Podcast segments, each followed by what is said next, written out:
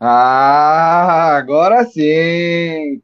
Salve, salve! Vamos que vamos, galera linda e maravilhosa! Aqui estamos nós, mais uma quarta-feira, com você, querida, querido ouvinte, que nos acompanha hoje no nosso canal aqui, youtube.com.br rifando a bola. Excepcionalmente hoje não estaremos é, integrados aí ao vivo também na Rádio Diário PB, a gente teve aí uns probleminhas técnicos os nossos equipamentos na rádio estão passando por manutenção, a gente pede aí, então, é, desculpas ao pessoal e também a compreensão aí. Hoje vamos só de YouTube. Então vamos que vamos, né? Hoje episódio número 88, muita coisa para falar, né, Diogão? Uh, vamos que vamos, hoje estamos aqui em dupla, eu e Diogo Coelho, o Serjão aí está resolvendo esses trâmites aí dos equipamentos da rádio, e vamos que vamos, né, Diogão? Bom dia, boa tarde, boa noite. Mais um Rifando a Bola.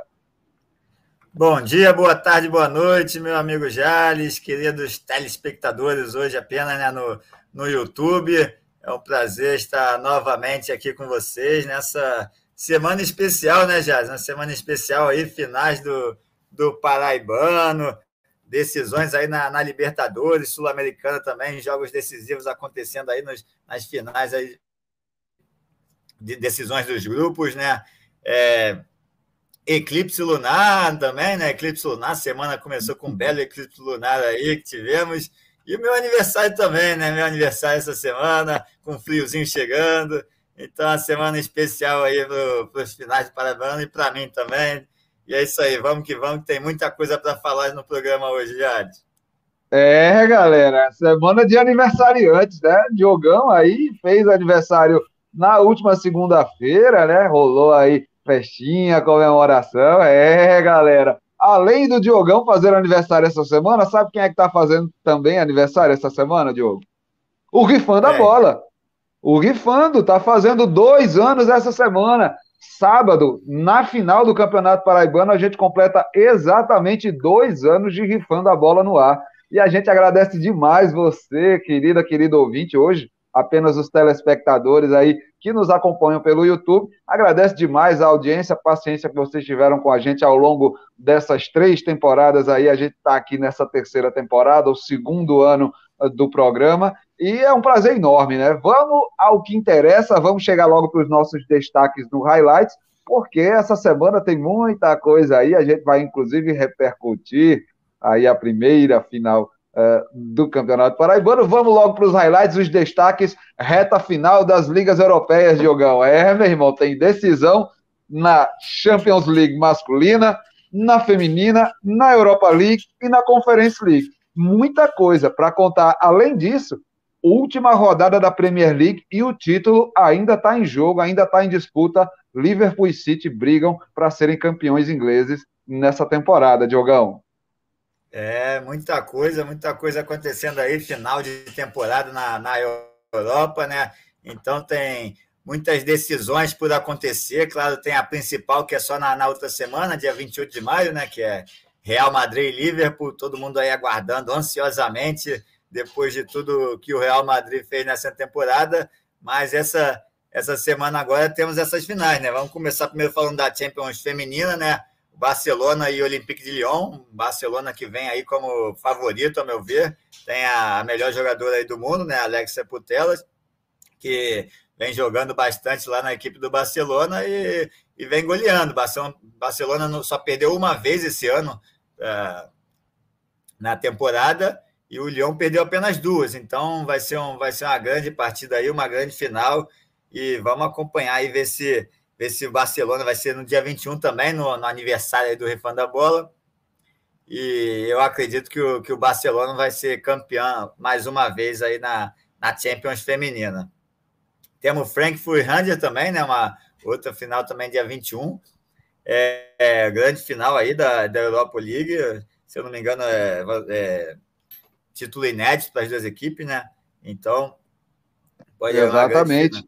E tem um então... peso maior aí para a galera do, do Rangers, porque, enfim, o time vinha aí na última década uma série de campanhas negativas, resultados insuficientes, e a equipe escocesa começou a se reerguer nessa temporada, né? Quem chegou para comandar o Rangers foi o holandês Van Bronckhorst, cara que jogou na seleção holandesa, craque de bola e tal. E aí o cara também estava meio apagado, meio sumido, com a carreira meio em baixa. E aí ele chega no Rangers, coloca o Rangers para cima, também dá aquele up na sua carreira. E essa final aí de, de Europa League, para mim, é, é, é a redenção dessa equipe do Rangers contra o Frankfurt. Olha, o Frankfurt é favorito, mas eu não vou mentir, não. Eu tô torcendo pro Rangers nesse jogo, viu, Diogão? É, depois dessa história, acho que eu vou torcer pro Ranger também. Eu não tinha nenhum time ainda para torcer nas duas, mas é, o Ranger, vou torcer pro Ranger também. E na conferência. Ah, mas o Frankfurt tem, tem, mas o Frankfurt tem o, tem o, o, o Borré, né, cara? Grande craque sul-americano também, uma figura que dispensa comentários, né? O cara que todo mundo gosta dele, todo mundo fala bem do, do Borré, é uma figura que é benquista, né? No universo da bola. Então. Ah, eu, é, eu lembro do Borré, é, da novela Borré, que não sabia para onde ia, ia para um lado, ia para o outro, enganou um bando de gente aqui e foi parar na Europa, né? Borré, acabou parando lá no, no Frankfurt e está fazendo grandes partidas lá, está jogando muito pelo Frankfurt. Então vai ser, ser uma grande final também, Ranger e Frankfurt. E tem a final da Conferência League, né? Que acabou de essa competição nova aí que está chegando aí também na Europa, mais uma competição europeia. É a final em Tirana, né? Na Albânia. Vai rolar final na Albânia, amigo. É, cara. Roma e. Feyenoord. Feyenoord, é, cara. Feyenoord, não tá para brincadeira, não. Os caras são bravos. E aí, Mourinho leva essa, tu achas? Acho que leva, acho que leva. Roma está precisando aí de um, de um título para reerguer, o Mourinho também, né? Está meio sumido aí do, do cenário internacional. Mas é, eu acho que, eu, acho que o Mourinho tem, tá, tem boas possibilidades aí de conquistar esse título e sair com, com, como campeão nessa temporada também, né? É Mas é isso, aí. muita coisa. aí tem a Premier League, né? O que está que tá grandes emoções também na Premier League é, Liverpool e Manchester City. Manchester City vacilou nessa rodada, podia ter, ter garantido o título aí. Teve um pênalti ali no final contra o é, West Ham, né? Contra o West Ham. Acabou desperdiçando o, o pênalti, foi o Marreis. Marreis acabou desperdiçando o pênalti. E, e agora o Liverpool chegou, encostou um ponto apenas a vantagem, né? Vamos ver Vamos ver se nessa última rodada consegue, né? Também, se eu não me engano, também é, é, é dia 21, né? Os jogos finais aí da, da Premier League. Se eu não me engano, é... caíram todos no domingo, dia 22. A é última 22? rodada. Isso. É. Então é dia 22, é isso. Dia 22, né? Manchester City aí com 90 pontos, o Liverpool com 89. É... E é isso. E aí, o, se o City empatar, o Liverpool ganhar, o Liverpool é campeão, né? Se, se o Manchester City perder, o Liverpool empatar, aí tem que fazer as contas aqui, mas tá, tá na mão do City, tá na mão do City. Agora precisa precisa vencer essa última partida para garantir o título. Acho que o Guardiola vence sim e City é campeão. Outro campeonato que também está bem disputado é o, o, italiano, né? Milan. Boa, bem lembrado. O Milan e a Inter aí também, a, a um jogo de decidir. Milan dois pontos à frente, precisa de um empate já garante para o Milan, porque ele é, é, no, no, italiano o, o, critério de desempate é o confronto direto, o primeiro critério de desempate. O Milan está levando o confronto direto, então um empate já garante para o Milan o campeonato. Então acho que o Milan leva isso também. Acho que City e Milan muito perto. Agora o City está tá perigando mais. O Milan está com uma situação mais tranquila, até porque ganhou da, da Atalanta aí na última partida, um jogo mais difícil que tinha aí. Agora joga joga aí pelo empate contra, contra o Sassuolo fora de casa, mas é um jogo mais fácil aí para o Milan. Então, Milan também perto aí dessa vitória. E falando um pouco do inglês, antes, só voltando um pouco para o inglês, é, tem a disputa do, do da, do rebaixamento aqui, né? O rebaixamento. Ah, o, sim, claro, a repescagem, né? É, o Everton e o Leeds aí, que é o do Richarlison e do Rafinha, estão brigando lá para não cair também com o Burley. Então, as brasileiras aí torcendo para o Burley cair, né? Porque não queremos aí nossos jogadores de seleção brasileira sendo rebaixados aí nesse final de temporada.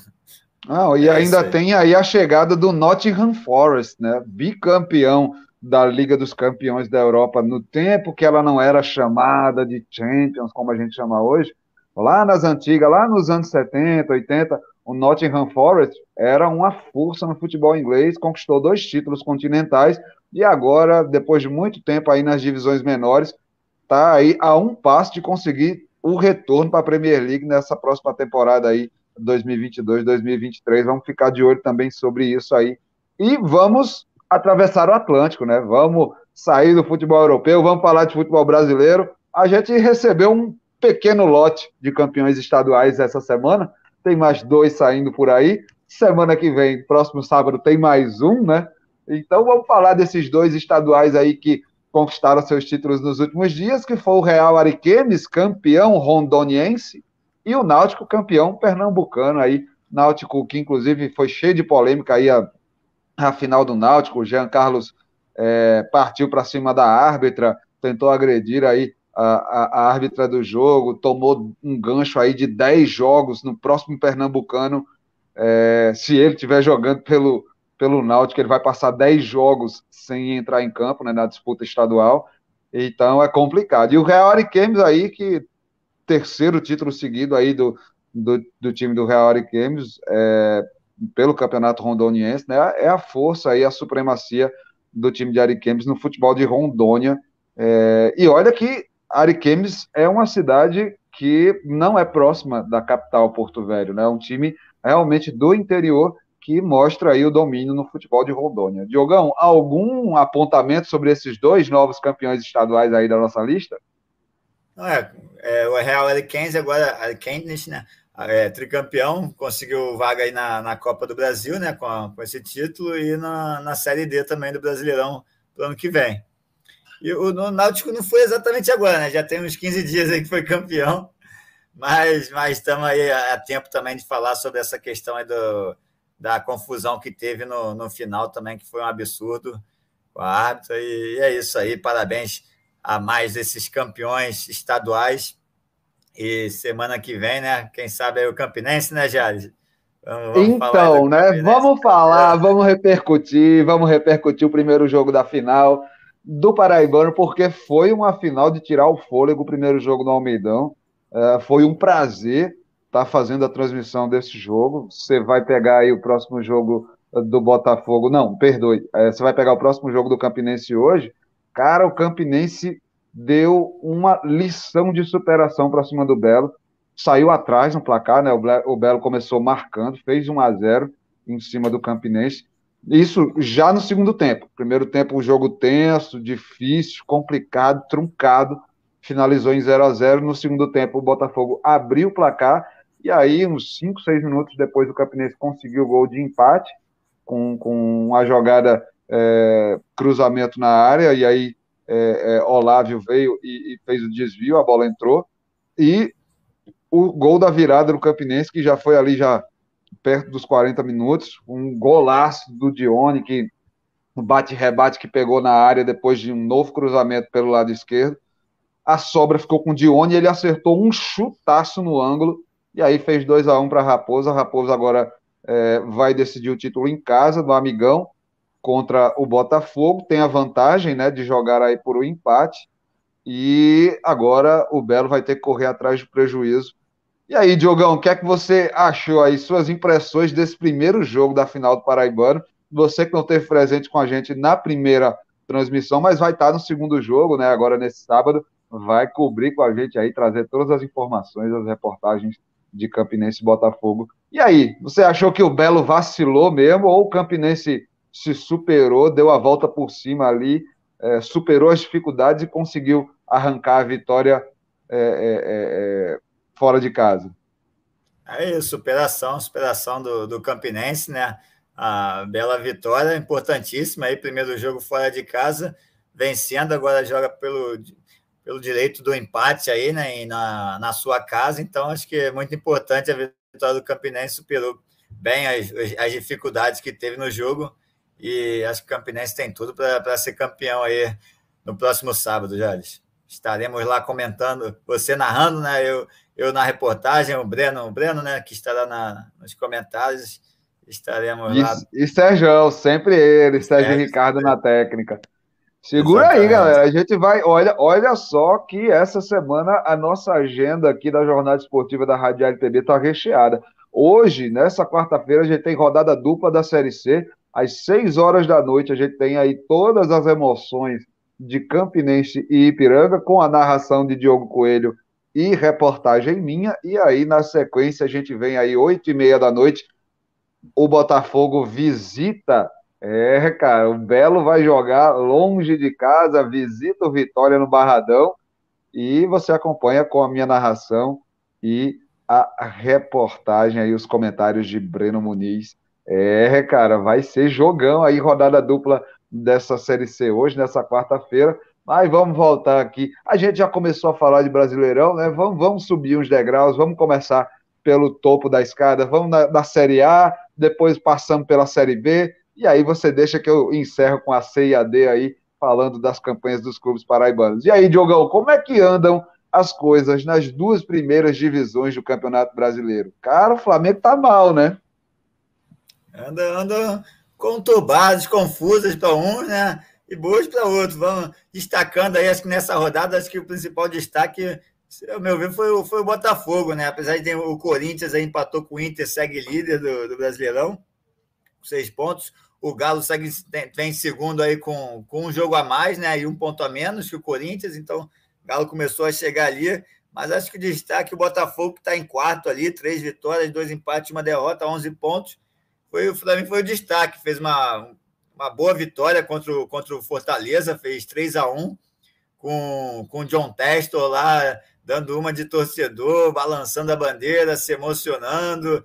E acho que o Botafogo vem fazendo grandes festas aí no Engenhão, né, no Newton Santos, no estádio Newton Santos.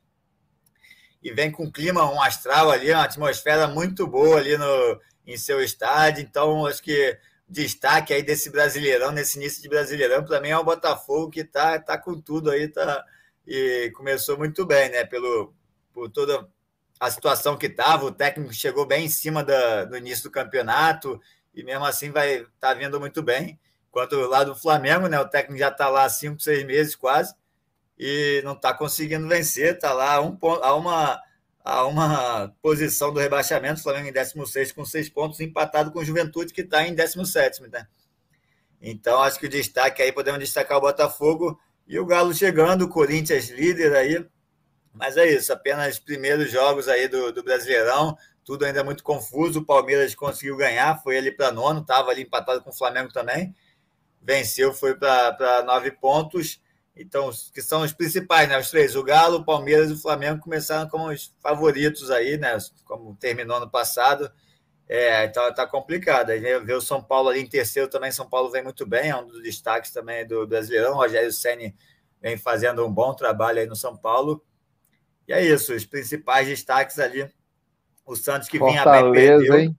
Na é, lanterna. É, o Lion não tá fácil, não, a vida do Fortaleza. Exatamente. O Ceará tá melhorzinho. É, pegou um jogo difícil aí contra o Botafogo, perdeu no final, né? Um gol uh, uh, na, no desvio ali, uma batida de falta do Patrick de Paula, acabou desviando na barreira e matou o goleiro lá aos 85, aos 40 do segundo tempo. Então, ali naquele, naquele ambiente muito bom do Botafogo. Então, é um jogo difícil para Fortaleza, segurou bem ali até o final do jogo, mas acabou perdendo. Tá complicado, mas ainda está no início também, é o que a gente vai dizendo, né? Está no início.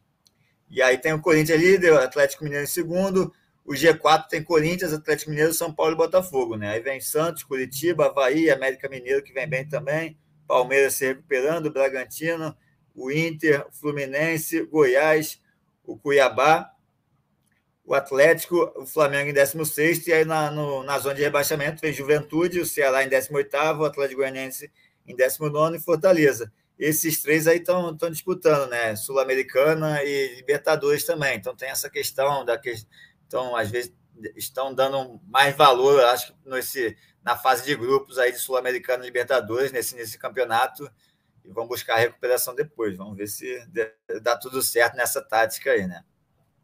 É, vamos Pela ver série B. como é que a galera faz, né? Ei, essa é. série B, hein? Essa série B, o que é que é o Novo Horizontino, hein, meu amigo? O que é que é esse Novo Horizontino? É, Novo Horizontino tá chegando ali, tá chegando, mas o destaque é o destaque, é mais uma festa carioca também, né? O Vasco ali fez uma festa. Vascão, Vascão. é, linda, festa linda do Vasco São Januário ali, né? Com direito a receba, com direito a luva de pedreiro, com, com tudo que teve direito. Pô, ali, né? O Luva, ele é pé quente demais, cara. Ele é pé quente demais. Ele chega no Vasco, o Vasco ganha. Ele, ele começou a botar a camisa do Vasco para fazer os vídeos. O Vasco triplicou o engajamento nas redes sociais. Meu irmão, o, o Luva de Pedreiro, ele é o maior embaixador do Vasco no mundo. Hoje o Luva, ele consegue ser mais. Ele, ele é mais influente que o Casimiro, cara. Saca? Assim, é, é, é, ele tem um alcance maior que o Casimiro. Eu não diria que ele é mais influente. Tá bom, vamos repensar isso. Mas ele tem um alcance hoje muito maior que o do Casimiro. E aí, tipo, mano, o Luva tá, ó, feliz da vida e o Vascão tá bem demais, né, cara? Vamos combinar que esse Vascão não parece o Vasco da temporada passada, não, Diogo. É, não foi um grande jogo contra o Bahia também, não, né? O Bahia jogou, atacou mais, teve Pô, mais mas chances. é o líder, né? O Bahia era o líder, né, pô? Ah, é, tá de é. sacanagem, é jogão. Agora, o Cruzeiro que nunca tinha chegado no G4 até, esse, até essa, essa temporada, agora sim é o líder. Cruzeiro aí com cinco vitórias, um empate uma derrota, 16 pontos. Vai, vai muito bem aí nesse início de campeonato, dando esperança à torcida. Agora sim, né?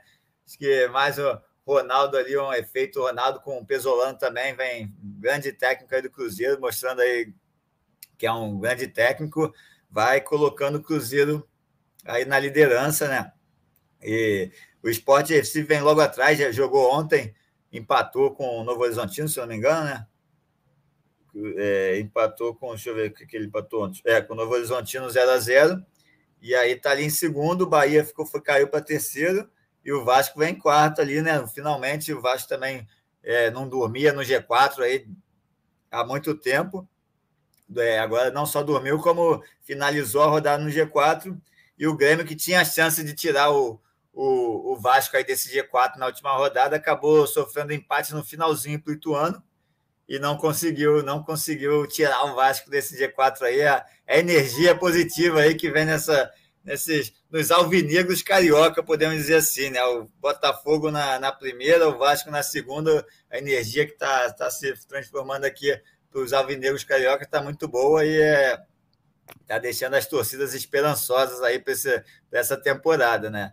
E aí a é gente isso. cai naquela pergunta: como isso afeta o Grêmio? é, cara, tá fácil dar a vida do Grêmio, viu? Tá difícil é, tricolor imortal na Série B. É, tá com. Tá ali iniciando, né? Pelo menos tá ali na briga, né? No, no, na, na frente, no G4, tá brigando pelo G4, né? Melhor do que. Porque o, a gente tem acompanhado aí os últimos anos o Vasco e o Cruzeiro ali na, na segunda página da Série B, né? De décimo segundo, décimo terceiro. Pelo menos o Grêmio tá brigando ali em cima. Se não, não conseguir voltar para a primeira divisão esse ano, pelo menos está conseguindo fazer um campeonato é, digno aí para brigando aí pelas primeiras posições, né?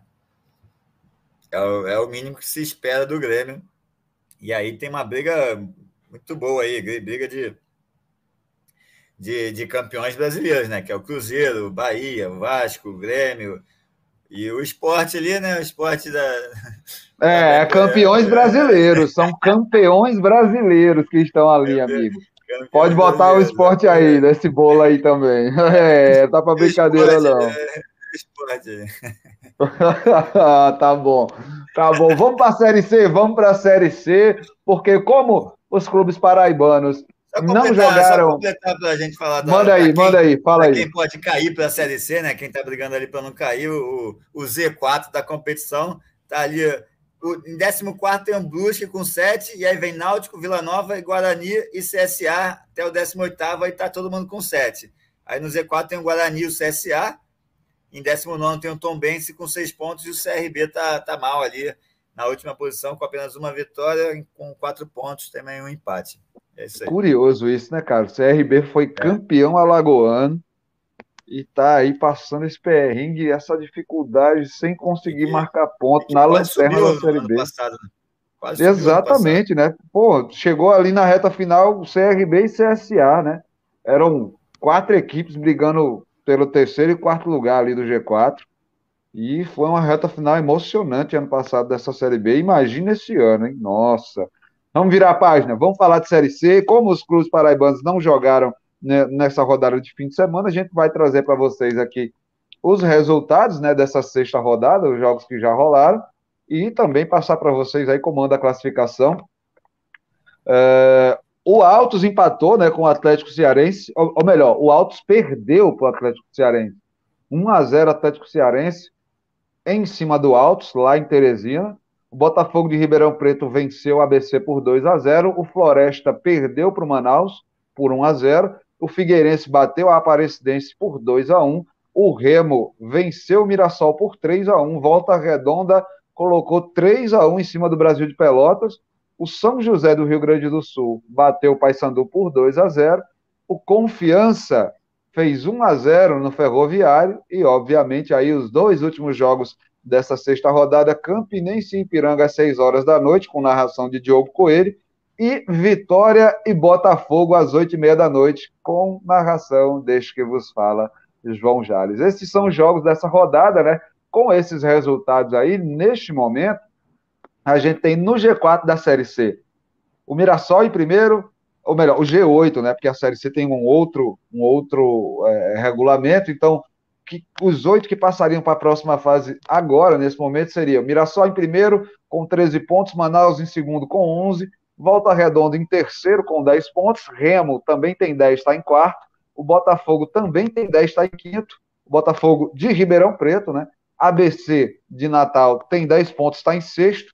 Floresta tem 10 pontos, está em sétimo. E aí o Botafogo da Paraíba fecha atualmente o G8, é o oitavo colocado, tem 9 pontos. E aí Paysandu tem 9, Figueirense 9, São José 8. 8, Campinense vai aparecer lá na 14 posição com 7 pontos.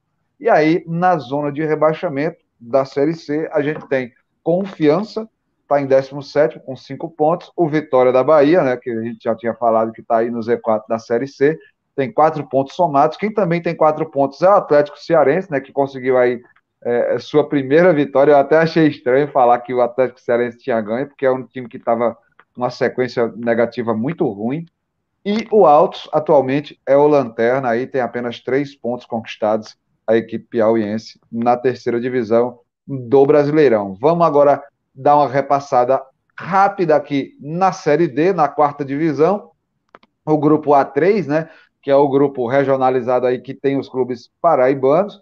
A gente tem aí é, os resultados da quinta rodada, né, como foi aí que aconteceu. São Paulo Cristal bateu o Crato por 2 a 0, né?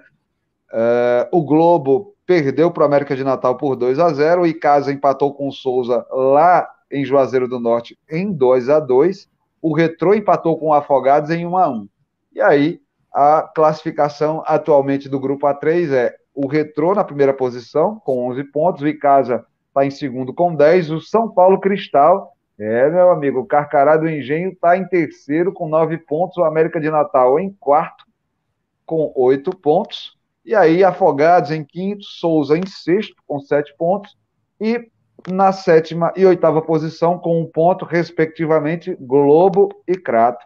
Fecham aí esse grupo da Série D. Então, o São Paulo Cristal está bem, né? Está tá fazendo uma ótima campanha aí na sua estreia, é, disputando uma divisão do Campeonato Brasileiro. Já o Souza está tentando aí é, se reorganizar, vem aí agora numa sequência recente boa, mas teve um início difícil aí, teve resultados negativos no começo da Série D, Agora o dinossauro está tentando se reerguer e está fazendo bem aí, conseguiu é, marcar pontos nas três últimas partidas, duas vitórias e um empate. Então, é, o Dino está tá reagindo aos poucos aí nessa temporada do Brasileirão Série D. E para passar do Brasileirão masculino para o feminino, vamos puxar aqui os resultados, né, da nona rodada. Essa nona rodada marcou aí a chegada a abertura né, da, da, da do retorno, né, do, do, ou melhor, a segunda metade do turno, né, que é o turno único, né, o Brasileirão Feminino, 16 equipes, são 15 rodadas, então chegamos aí na oitava rodada, é, é, chegamos na metade, e agora com a nona a gente passa para a segunda metade desse Brasileirão Feminino. Vou trazer os placares e na sequência o Diogão traz a classificação, perdão, é, de como anda a Série A1 do Brasileirão Feminino. Nessa nona rodada, os resultados são os seguintes: o Santos venceu o São Paulo por 2 a 1 São José empatou com o Atlético Mineiro em 0 a 0 o RB Bragantino perdeu para o Palmeiras por 2 a 1 Crespon perdeu para o Corinthians por 3 a 0 o Havaí Kinderman venceu o Flamengo por 1 a 0 e você acompanhou aqui na Rádio Diário PB. Teve também o Esmac perdendo para o Real Brasília por 3 a 0 o Grêmio meteu 3 a 0 na Ferroviária e Internacional e Cruzeiro empataram em 1 a 1 Com esses resultados, como é que fica aí a classificação é, depois dessa nona rodada do Brasileirão Feminino, Diogão? É, o Palmeiras segue líder, né? Primeiro lugar aí com 22 pontos, 7 vitórias, um empate e uma derrota. O Corinthians, apesar da invencibilidade, não perdeu, tem 6 vitórias, 3 empates, está em segundo lugar com um ponto a menos que o Palmeiras, 21 pontos. Terceiro vem o Inter com 19, o São Paulo vem quarto aí com 17, o Santos teve uma boa vitória aí no Sansão, né? Vem em quinto com 15, a Ferroviária, que perdeu para o Grêmio, a grande vitória do Grêmio, 3 a 0 em cima da Ferroviária, caiu para sexto. Real Brasília em sétima, com, em sétimo com 13. O Grêmio agora conquistou a oitava posição aí com 13 pontos, tirando o Atlético Mineiro, que está com 13, empatou, né? Está com 13. O Flamengo aí perdeu para o Havaí Kinderman, como a gente acompanhou aqui, né? Uma vitória derrota complicada para o Flamengo está em décimo com 12 pontos. A Havaí Kinderman chegou agora no Flamengo, está em décimo primeiro com 11 pontos. E o São José vem em décimo segundo com 9 pontos. E aí a gente abre a zona de rebaixamento, que vem o Cruzeiro em décimo terceiro com 8, Crispom décimo quarto com 5, o Smack vem em décimo quinto com 4 pontos e o Bragantino, que ainda não venceu na competição, apenas um ponto, um empate, oito derrotas, Está lá na 16 posição, a gente já vem comentando, praticamente sendo rebaixado aí o Bragantino, do jeito que está aí, nove, nove rodadas já. Só um ponto, está é. complicado para o Bragantino aí. Já é o primeiro já candidato, primeiro praticamente rebaixado, aí podemos dizer, do Brasileirão. Se, Exatamente. Isso me lembrou muito a, a, campanha da Chapecoense, do masculino, né, do ano passado, e a campanha também logo no começo do Brasileirão dos Pontos Corridos do América de Natal.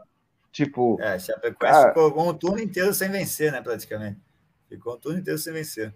Complicado demais. Agora o RB Bragantino chegou na metade desse turno e ainda não conseguiu anotar uma vitória. Então, difícil aí para as meninas do RB Bragantino que estão passando por uma situação difícil, amargando a lanterna na Série A1. É, cara, complicado. Complicou na Libertadores, né, ontem, né? É, também tem isso aí, né? Fala aí, o que foi que rolou na Libertadores ontem? Teve, teve, teve jogo, né? Terça-feira é a rodada de Libertadores também. Alguns clubes brasileiros entraram em campo, né? Você tem aí as informações, Jogão? Foi só Flamengo, Corinthians e o Bragantino aí entraram em campo. Corinthians e Boca Juniors, jogão lá na Lamboneira. Mas começando pelo Bragantino, o Bragantino jogava em casa aí pelo.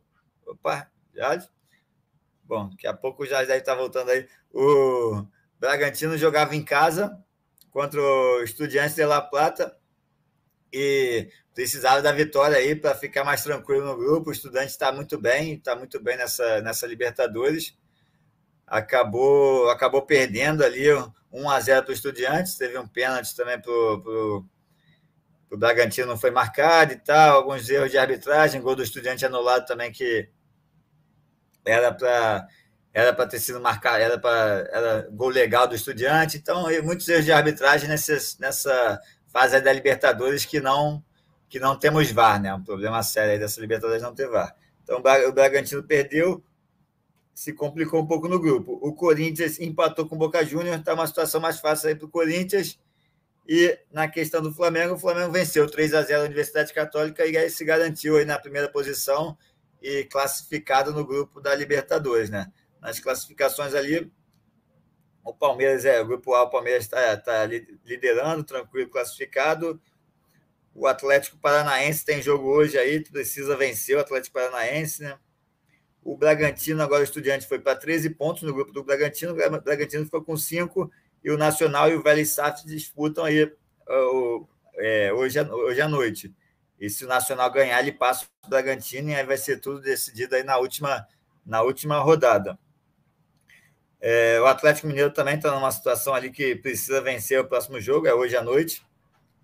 Aí, voltou, Jade. Bom, tem, completando aqui, né? O Corinthians precisa tipo, de um empate com o Red na última rodada, ele, ele se classifica praticamente, porque o Boca tem toda a situação do grupo. O Corinthians está com oito, o Boca vem com sete, o Cali vem com cinco e o Alzed com quatro.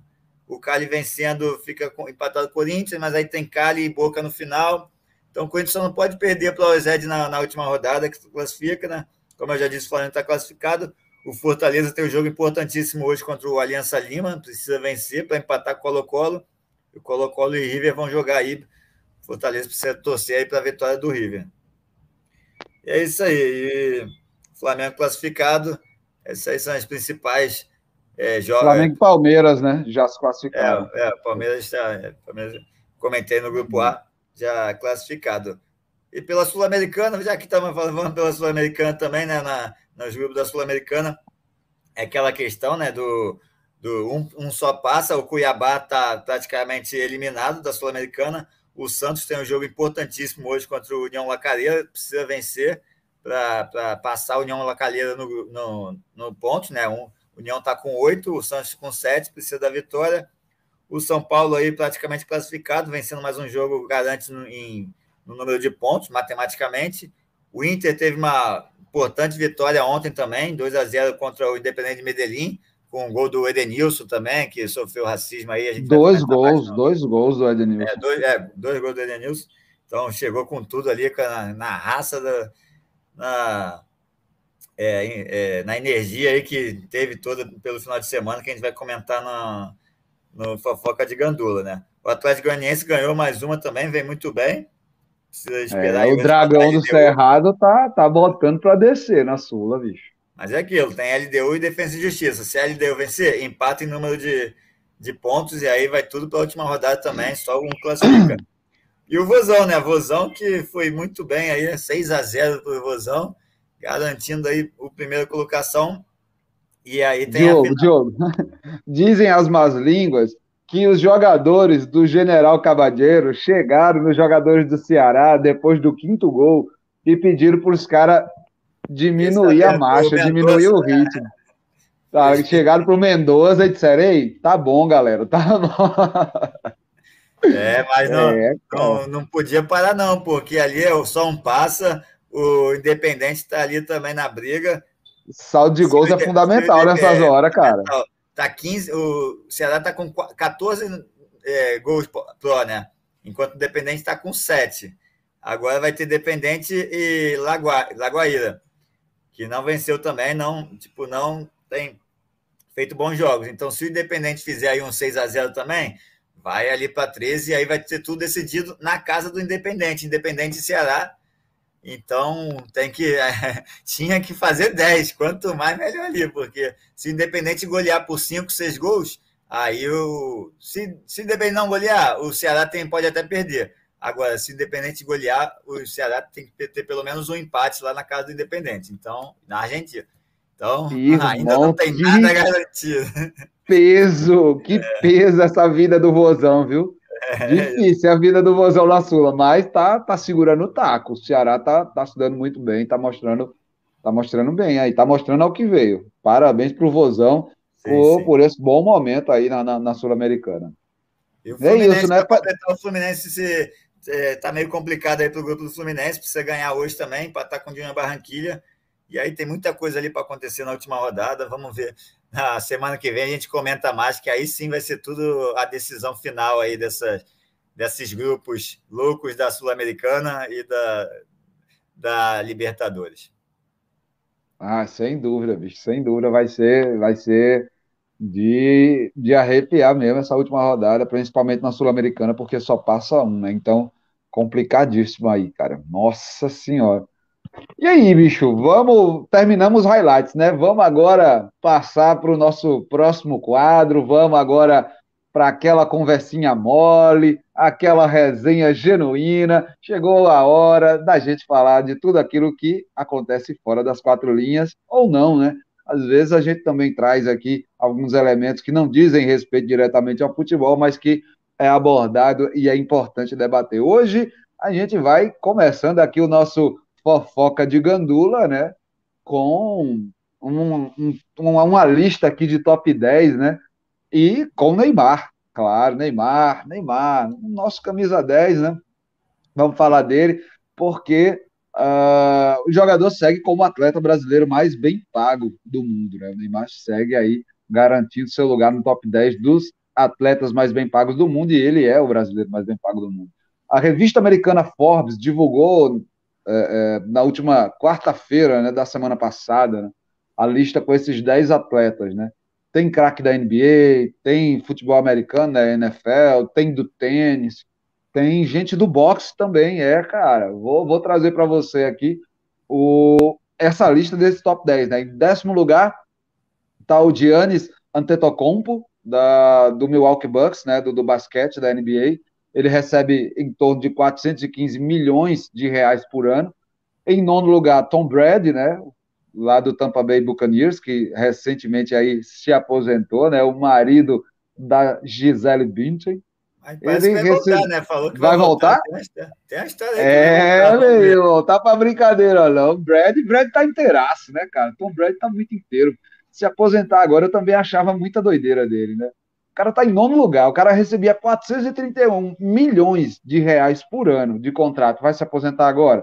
Não, Brad, joga mais, cara, joga mais. Em oitavo lugar, boxeador, irmão. Boxe, o boxe dá dinheiro, é, cara. Canelo Álvares recebe por ano em torno de 462 milhões de reais. A sétima posição é de um tenista. A gente conhece bem ele aí, o suíço Roger Federer, tem aí um, um ganho em torno de 465 milhões de reais por ano. Sexto lugar é Kevin Durant do Brooklyn Nets, da NBA, do basquete, né? Ele recebe 473 milhões por ano. Quinto lugar, Stephen Curry, do Golden State Warriors, né? Também da, da NBA. 3 milhões a mais, né? 476 milhões de reais por ano. E aí, chegamos em Neymar. Neymar tá fora do pódio. É o primeiro a ficar fora do pódio, né? Quarto lugar, Neymar na quarta posição, PSG recebe em torno de 488 milhões de reais por ano, de acordo com o seu contrato. Agora vamos para o top 3, né? Vamos para o pódio, que só tem, só tem brabo no pódio. A medalha de bronze é para o português Cristiano Ronaldo, do Manchester United, tem 590 milhões de reais aí, é, ele ganha por ano, em torno desse valor. No segundo lugar LeBron, LeBron James, né, do Los Angeles Lakers, que recebe 622 milhões de reais por ano. E no topo aí dessa lista, o argentino Lionel Messi, do PSG, que recebe aí 668 milhões de reais, mais ou menos, todos os anos. E aí, Diogão, essa lista te convence? Neymar merece isso tudo? É, é, ali acho que para mim ninguém merece isso tudo. mas, mas eu queria saber, essa lista aí é, é, só o valor de salário que ele recebe, é isso? Só o, porque eu vi que é. o Neymar recebia quatro, quatro até. É, Não, isso aqui é só o salário. Isso aqui é só o salário, o salário anual. Né? Ainda tem, é, só o salário anual. Porque já é muita coisa, né? E para mim, muita gente aí está recebendo mais pela fama do que pela bola, né? Isso que eu estava vendo ali. O Messi já não é, joga tudo isso, já não merece um salário desse pela bola que joga, talvez pela fama, pela imagem dele, aí está ganhando pela imagem. Que a gente já está vendo como está sendo usada a imagem dele, né? Mas daqui a pouco eu vou falar, mais tarde eu vou falar sobre isso também. É, o LeBron James também, LeBron James, ele até está jogando bastante ali, teve um problema lá com os Los Angeles Lakers que não que muitas lesões ali, não, os companheiros deles que, joga, que jogam bem também acabaram se lesionando. Não ajudou muito o Los Angeles Lakers, que acabou ficando até fora dos, dos playoffs nessa, nessa temporada, né? Mas o LeBron James ainda tem jogado bastante. Cristiano Ronaldo tá ali também, né? Acho que mais pela fama, já não tá jogando tudo aquilo, né? Mas tem feito peraí, Peraí, peraí, peraí. Esse homem, este homem carregou o Manchester United nessa temporada. Bicho, pelo amor de Deus, cada gol que Cristiano Ronaldo fazia, Maguire ia lá e vacilava. Ia lá e entregava a paçoca. Pô, tá de brincadeira você trabalhar num tá clube em que os, o defensor, o zagueiro, capitão do time, entrega toda a partida. e você tem que ir lá e desempatar, fazer um gol, passar à frente no placar de novo. Pô, Cristiano Ronaldo sofreu essa temporada. Eu acho que ele merece receber esses 590 milhões, viu, Diogo? Tá bom, tá bom. Cristiano Ronaldo tá, tá liberado aí dessa. tá, ainda tá jogando bola. O Messi está com 34 anos, acho que ele até estaria jogando bola se não fosse naquela situação toda do PSG que ele está convivendo ali, né? Bem complicado. Assim como o Neymar também, Neymar ali já não, já não é aquele Neymar que a gente conhece há algum tempo, né? Mas também tem, tem jogado ali. Tem Você ainda acha que o Neymar vai ganhar alguma bola de ouro, Diogo? Não, não. Eu também acho que não. Eu acho que ele não ganha mais. Agora tá, tá mais pro Vinícius Júnior chegar para brigar do que o Neymar. É mas, verdade. Eu, eu penso mas... a mesma coisa. Stephen Curry vem bem também. Stephen Curry tá, tá, tá jogando bola, tá aí nas finais da, da conferência. Da NBA, e tá terminou jogando... a faculdade, hein? Curry terminou a faculdade aí. Ele fez. É, meu irmão. Curry é formado em sociologia da arte. Tá de brincadeira, meu irmão? É, não brinque com o bicho, não. Sociologia da arte de fazer bola de três. Da arte. É, você acha que meter de três como ele mete não é arte? Aquilo ali é uma pintura, cada arremesso dele é uma pintura. Não, não, não. não só isso que é uma arte, como é uma revolução, é revolucionário o que o Curry faz ali, né? Ele, ele, não, ele nem pensa, ele só joga a bola, ele, tipo, ele vai. Respira e arremessa. O jogador de basquete a gente sempre viu, né? Sempre quem acompanha basquete já há tempo sabe, tem todo um, um todo uma, um, um balé ali que eles fazem para jogar a bola ali. Ele não faz nada, ele só joga a bola e a bola cai. É impressionante. Aquilo que o Curry faz é impressionante. Eu já desisti de tentar entender. A física não explica o Curry ali. A física não explica. É, ele é contra a lei das físicas, ele é sociólogo. É... De humanas, ele é de humanas, pô. É. Por isso que ele está aí derrubando as exatas. Exatamente, mas Aí o Kevin Durant também já não está ali jogando aquelas coisas, também no ano complicado aí para ter Kevin Durant no, no, foi no Brooklyn Nets, é, no Brooklyn Nets. O Roger Federer também, eu ainda não sei como é que ele está nessa lista aí. Cara, o Roger Federer faz muito tempo que ele convive com uma dor crônica no quadril, saca? Tipo aquela dor do Rodrigo Caio, aquele problema do Rodrigo Caio. Só que, aliás, irmão... voltou, detalhe importante, o Rodrigo Caio voltou a jogar 90 minutos aí. E jogou bem, né? Ontem, jogou bem, é. E jogou bem, né? Bom então, tipo, pô, você tem, você tem um, um, desgaste físico desse, cara, no quadril. Você que joga tênis, que tem esse, esse balanço todo com o quadril, saca? E, pô, o cara ainda tá faturando 465 milhões de reais por ano, bicho. Lesionado e jogando. É brincadeira, né? É brincadeira essa galera. É fama, é fama, mais pela, pela imagem já do que pelo, pela bola que joga, né? Eu acho que já muito mais pela imagem que ele passa, que sempre passou a imagem boa também do Federer. É ah, Brad e Antetokounmpo eu acho que é, é justo. É. Pelo, pelo, é, que tão, pelo que jogavam, pelo que é, jogam. Brad, é, já, pelo que já está se aposentando ali, mas aí mesmo se aposentando, ele estava jogando bola, estava conquistando títulos, então... É um Cristiano Ronaldo no futebol americano. É, podendo. É, não, o marido da Gisele, né? Que é, aquele é marido da Gisele Beach, aqui no Brasil. É, é, exatamente. Ele é o marido da Gisele. É o Giselo, como diria um amigo meu. Mas o, o Antetokounmpo jogou sozinho aí nessa última série, né? Teve também lesões aí. 44 do... pontos num jogo, irmão. Eu não preciso falar nada. Merece cada centavo desse dinheiro aí. O problema é que o Jason Tatum fez 46 no mesmo jogo. E aí acabou. Foi uma disputa individual ali entre ele e o Tatum. Ele fez 44, o Jason fez 46. A gente até transmitiu esse jogo aí pela Radiária PB, né? Fui narrar junto com meu amigo Gabriel Itajara aí na, nas, nos comentários, Sérgio na, na técnica. E foi, foi um grande jogo aí, mas não deu para ter poucos que o o Boston Celtics estava jogando muito também, o Tatum então estava fazendo chover. Tá difícil ali pro, pro Antetokounmpo, né, pro é, Milwaukee Bucks. É isso aí. É isso, né? Tá aí esse nosso top 10 aí dos mais bem pagos do mundo, destrinchados e opinados. Alguns deles merecem, outros nem tanto, né? Próximo assunto é um assunto não muito agradável, é um combo, aliás, de notícias, né? Porque a gente não acreditava que essa coisa fosse permanecer acontecendo, ela não só acontece, ela se repete e ela se repete em diferentes lugares, diferentes competições, né? Além desses dois casos que a gente trouxe para relatar aqui no começo, no roteiro, tem outros que rolaram também ao longo da semana. E é uma coisa impressionante, é inadmissível a gente continuar convivendo com esse tipo de coisa. De onde menos se espera, lá vem racismo. Pô, galera, dois casos de racismo foram relatados ao longo desta semana no futebol brasileiro. Enquanto um acontecia na primeira divisão do futebol nacional, o outro aconteceu no primeiro capítulo de uma decisão estadual.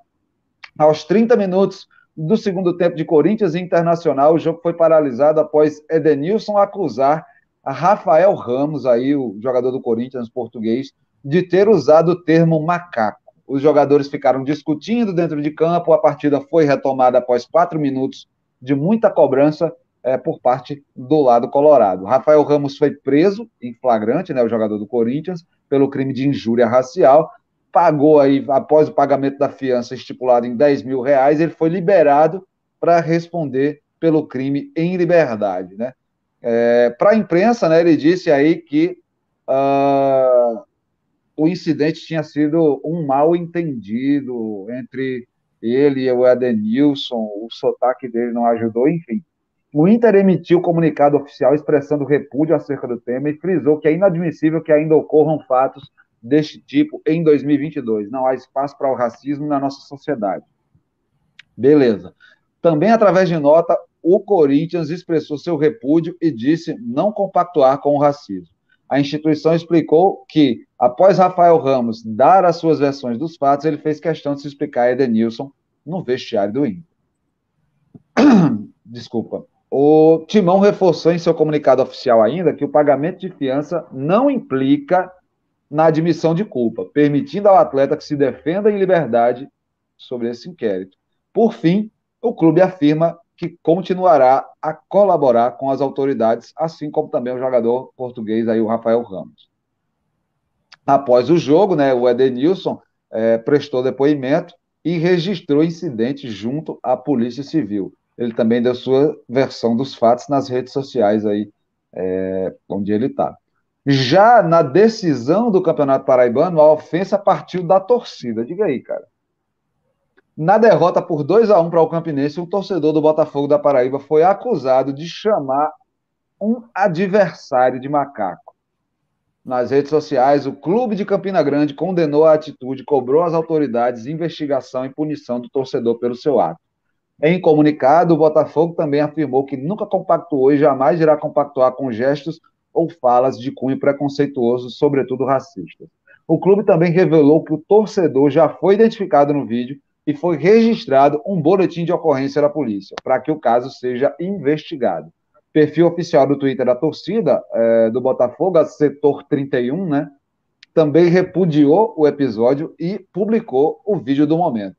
Vale lembrar que a decisão do Campeonato Paraibano é feita em duas partidas com torcida única, e isso foi determinado pelo Ministério Público Estadual. É, né?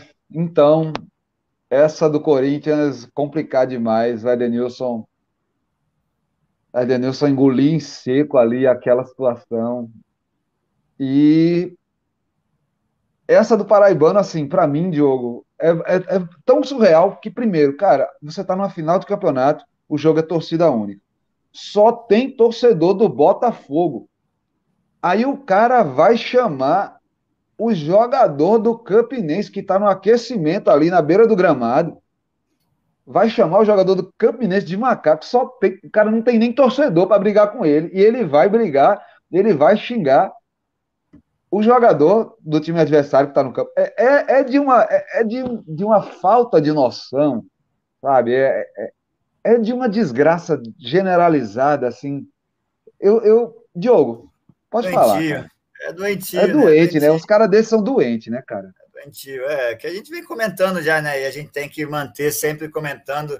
É um assunto, assunto que não sai de pauta porque cada vez mais essa aparece, né? Parece que esses caras perderam a vergonha de ser racista, né? Então, o torcedor do Boca, cara, na bomboneira, saca? Fazendo com a torcida do Corinthians também, a gente nem relatou aqui, mas, sim, pô, sim. saca? Rolaram outros Ontem. casos essa semana, Ontem. teve mais dois Teve esse do Corinthians com, com o Boca Juniors e teve outro que eu não estou me lembrando agora do momento. Mas, tipo, só agora, assim, quatro casos. Dois que a gente botou no roteiro e dois aqui que a gente lembrou na hora. É imoral, cara. É, Como é que as pessoas ainda então, continuam nisso?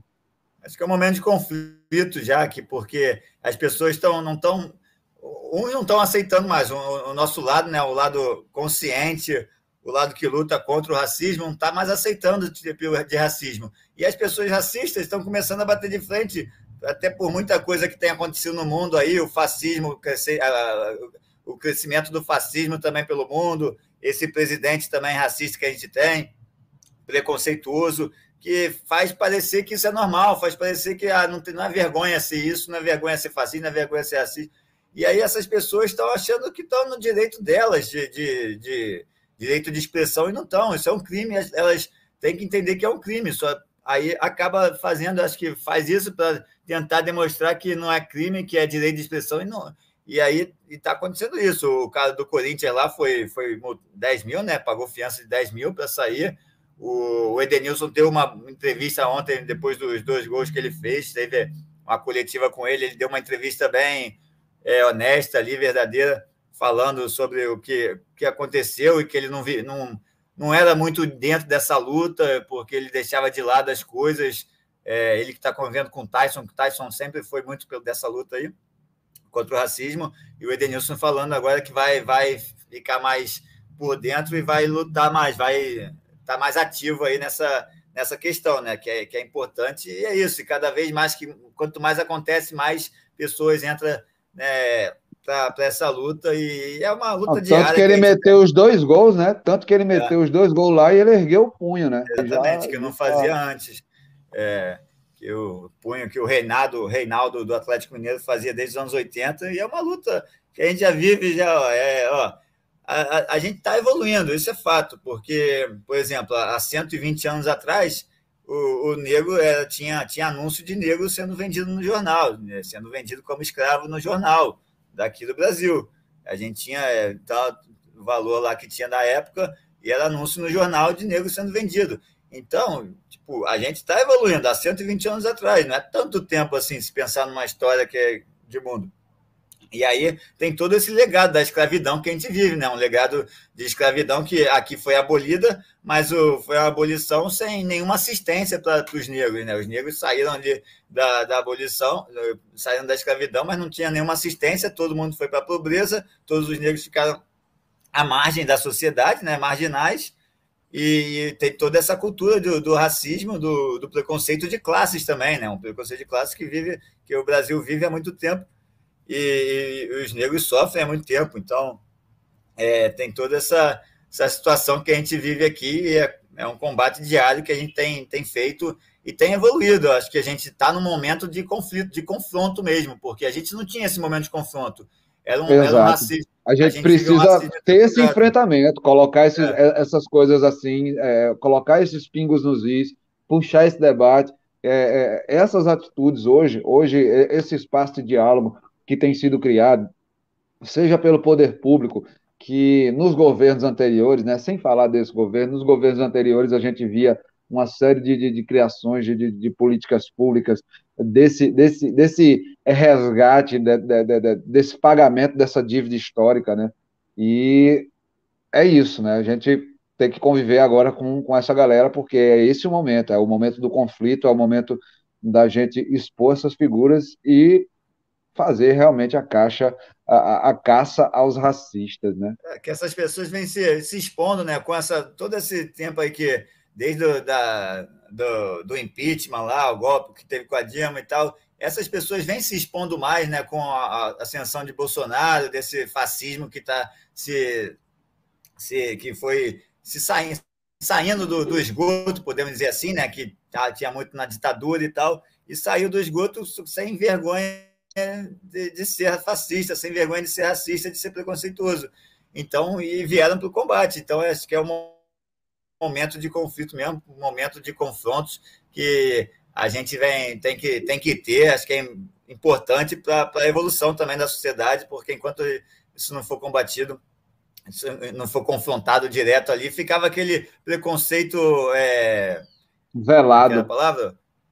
Velado, velado. Isso, um preconceito velado, oculto, e que a gente conviveu por muito tempo, muito negro convivia, ah, brincadeirinha dessa, brincadeirinha daquela, negro, é, é gay, é, todo, vários tipos de preconceito que tinham essas brincadeirinhas que acabava passando batido, ah, todo mundo ria, papapá, e, e só que eram brincadeiras de, preconceituosas, de mau gosto, é, como bullying também, então são coisas que estão começando a ser combatidas na nossa sociedade que mas é uma luta diária e longa, vai, não vai ser, não sei se a gente vai, vai conseguir estar tá vivo para ver o fim do, do, preconceito aí contra negros e gays e tudo isso que tem acontecendo. Então, mas é, mas é uma luta que a gente está tá num momento de confronto importante aí que eu estou vendo e que espero que a gente continue assim combatendo, né? A CBF também tem feito algumas coisas interessantes aí.